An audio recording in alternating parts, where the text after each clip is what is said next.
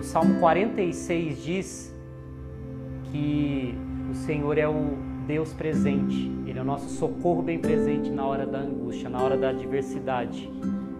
Jesus é esse Deus, Jesus é esse socorro bem presente na hora da angústia. Jesus é esse é o Senhor que, que nós devemos buscar na, nossa, na, na hora da nossa adversidade. É, o Salmo 46 ele foi escrito ali num contexto na época do rei Ezequias, rei que reinava em Judá. E o rei Ezequias começou a reinar muito jovem, ele tinha apenas 25 anos. E o pai do rei Ezequias foi um rei que fez aquilo que Deus não aprovava. Porém, Ezequias foi esse homem que Deus usou ali. Ele fez coisas que o Senhor aprovava, ele fez coisas que agradaram a Deus. Ele é conhecido por pelaquela oração que ele fez a Deus quando ele ficou doente, ele fez uma oração ao Senhor e o Senhor acrescentou a ele mais 15 anos de vida. Tá descrito lá em 2 Reis. E esse Salmos 46, ele foi escrito nessa época, na época do rei Ezequias onde ali, num tempo de guerra, o rei assírio Senaqueribe foi contra Jerusalém para destruir Jerusalém. E Ezequias não aceitou essa afronta. E o que ele fez? Ele recorreu ao Deus da salvação, ele recorreu ao Deus de Israel. Ele colocou ali pano de saco, ele disse: Hoje é dia de vergonha, hoje é dia de aflição.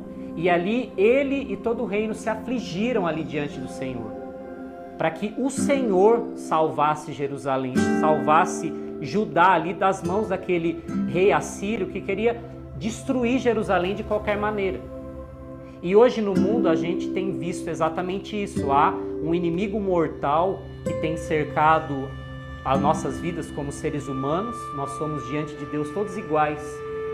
E esse inimigo mortal muitas vezes olha para nós e fala: não, não tem mais jeito, é melhor vocês se renderem. Foi isso que Senaqueribe falou para Ezequias e todo o reino de Judá. Não, é melhor vocês se renderem porque a, o meu o meu exército é muito maior do que vocês, então é melhor vocês se renderem. Ezequias falou: Não, eu tenho um Deus que é maior do que tudo, e se eu me submeter a esse Deus, se eu me quebrantar diante desse Deus, ele sim vai vir e vai me salvar de tudo isso. E foi exatamente isso que aconteceu. O anjo do Senhor veio, isso tudo está escrito lá nos livros de Segunda Reis, de Crônicas, também no profeta Isaías. O anjo veio e destruiu, matou 185 mil soldados ali da Síria. Somente depois dessa ação do rei Ezequias. Ele teve essa coragem de, como rei, colocar o pano de saco, de despir-se ele de toda a veste real e diante de Deus quebrantar o coração dele. Ele quebrantou o coração dele, ele ali se humilhou diante de Deus e o Senhor veio com vitória.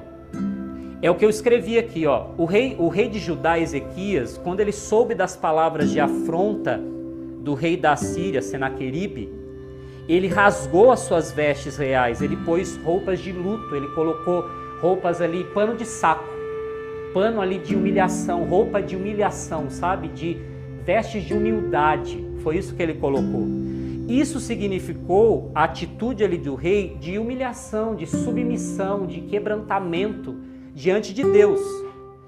Deus não rejeita um coração quebrantado e humilde. Isso a gente vê lá no Salmo 51, o rei Davi escreveu. Aquele que se submete a Deus e resiste ao inimigo, no dia da angústia, será exaltado pelo Senhor e terá vitória sobre as suas guerras. Amém? Então, quando você e eu, no dia da nossa angústia, a gente não desanima, a gente não desiste, mas a gente resiste ao inimigo e busca o Deus da salvação, Jesus, esse que foi proclamado aqui. Jesus é esse Deus, é esse socorro bem presente na hora da minha e da sua angústia. E se você buscar esse Deus no dia da sua angústia, com o coração quebrantado, arrependido, com o coração humilde, certamente Ele vai te livrar de toda angústia, de toda a tua guerra. Amém? Então, se você hoje está enfrentando na sua vida, na sua família, você jovem ou não, que está enfrentando guerras emocionais, está enfrentando guerras na família, guerra contra enfermidade, seja qual ela for, que você hoje dobre os seus joelhos, troque as suas vestes, tire as suas vestes de sacerdócio real e coloque vestes de humilhação diante de Deus. Que as suas mãos não sejam frouxas nesse momento, que elas não caiam, mas que elas se levantem e que os seus joelhos não vacilem, que eles se dobrem diante do Deus verdadeiro, diante de Jesus, o único e verdadeiro Salvador, porque é dele que vai prover a tua salvação, o teu livramento, como foi que o Senhor proveu naquela época, diante de uma atitude de um rei. Amém? Que hoje você possa ser como esse homem de oração, Ezequias. Ezequias vem de Ezequiel, é o Deus que fortalece. Hoje, o Deus que fortaleceu Ezequias quando ele orou a Deus, quando ele buscou a Deus, que salvou Ezequias em todos os níveis de angústia que ele teve, ele buscou a Deus e Deus o salvou. E ele foi um homem temente a Deus o tempo todo, foi um homem de oração.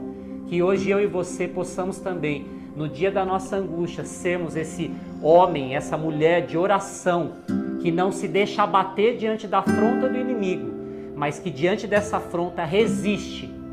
Resiste ao inimigo, porque ele vai fugir da nossa aparência, ele vai fugir de nós, como diz Tiago. Resista ao inimigo, submeta a Deus, resista ao diabo, ele fugirá de vós. E o que aconteceu com esse rei assírio? o Senhor respondeu à oração de Ezequias e mandou o profeta Isaías dizer: Eu vou colocar um anzol no seu nariz e um freio na sua boca, Senaqueribe. E por onde você veio, você vai voltar.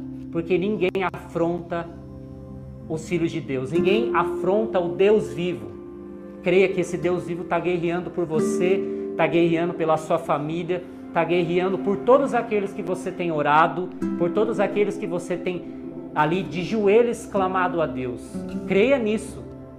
Essa palavra, pode ter certeza, eu não falo de boca para fora, eu falo porque eu creio e eu profetizo isso sobre a sua vida e sobre a sua família. E eu sei que essa live vai chegar muito longe, eu creio que aonde ela chegar, essa palavra de vida vai chegar também. E essa palavra que, como nós estamos dizendo aqui, nós queremos deixar para essa nova geração. Como a, a Tiago disse, se submeta a Deus, se, exa, é, se humilhe debaixo dessa poderosa mão de Deus. Resista ao inimigo, resista ao diabo, porque ele vai fugir, ele vai fugir de vocês. Não se deixe abater diante dessas angústias que nós estamos vivendo. Continue clamando, continue ali colocando a sua vida diante de Deus. Os profetas do Senhor têm dito isso, têm profetizado nas lives, nos cultos, nos quatro cantos da terra, o Senhor está falando. Não deixe de clamar. E hoje, mais uma vez, nós estamos aqui para dizer isso. O Senhor Deus é um Deus vivo e Ele está vivo no céu, está olhando por nós, intercedendo por nós, pronto para fazer milagres. Basta que nós nos posicionemos como filhos, como homens e mulheres de oração. Amém? Que Deus te abençoe nessa noite, que toda palavra que declarada neste lugar possa ter penetrado no seu coração. E que em nome de Jesus, essa live, tudo que foi dito aqui seja para honra e glória de Deus e seja para fortalecer o seu coração nessa noite. Amém? Que Deus te abençoe. Amém. Glória a Deus.